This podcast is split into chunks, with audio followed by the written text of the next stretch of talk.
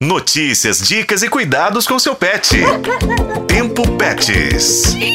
No último episódio do Tempo Pets, eu e meu parceiro Juscelino Ferreira falamos sobre os animais sem raça definida, os chamados vira-latas, que infelizmente são comumente abandonados nas ruas, justamente por não terem uma raça definida. Neste episódio, continuamos o assunto falando sobre os vira-latas especiais com algum tipo de deficiência. Esses então, ah, nossa, são os que literalmente sobram nos eventos de adoção palavra de quem faz esse tipo de ação todo mês, como a Superintendente de Proteção Animal de Betim, Roberta Cabral. A CEPA, Superintendência de Proteção Animal da Prefeitura de Betim, possui muitos cães com deficiência, que foram atropelados, que sofreram maus tratos. Então é importante que a população nos ajude na adoção desses animais, porque são animais que dão um pouco mais de trabalho, mas mesmo assim são animais muito carinhosos e que precisam de um lar.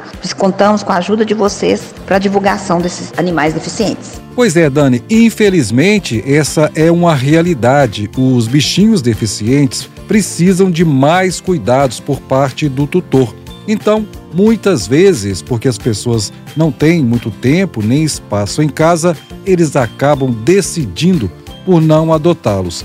Por isso, a gente está aqui, não é, Dani? Para divulgar a necessidade de termos essa atenção especial com eles. E para motivar vocês, ouvintes, compartilhamos a história da pipoca, uma vira-lata caramelo que tomou conta da casa dos protetores Rosângela e Fábio. E olha, tomou conta mesmo. Sabem o que ela pede todo dia, gente? Acreditem, ela gosta de assistir ao desenho da Peppa. É isso mesmo, viu, pessoal? Quem não está acreditando, que ouça a tutora da pipoca, a Rosângela, contando a história dela. Minha cachorrinha ela chama Pipoca e ela já passou por várias situações muito chatas na vidinha curta dela. Ela não é uma cachorra velha, é uma cachorra nova.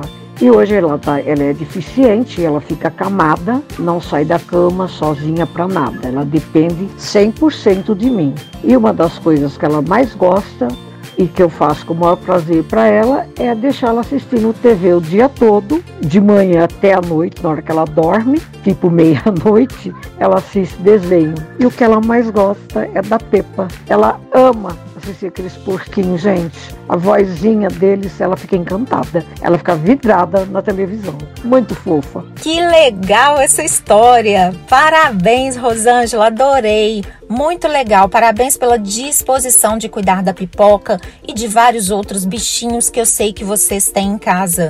Quase 10 entre cães e gatos. Que exemplo, não é, Juscelino? Muito bacana. Com a colaboração de Juscelino Ferreira, esse foi o podcast Tempo Pets. Acompanhe pelos tocadores de podcast e na FM Tempo.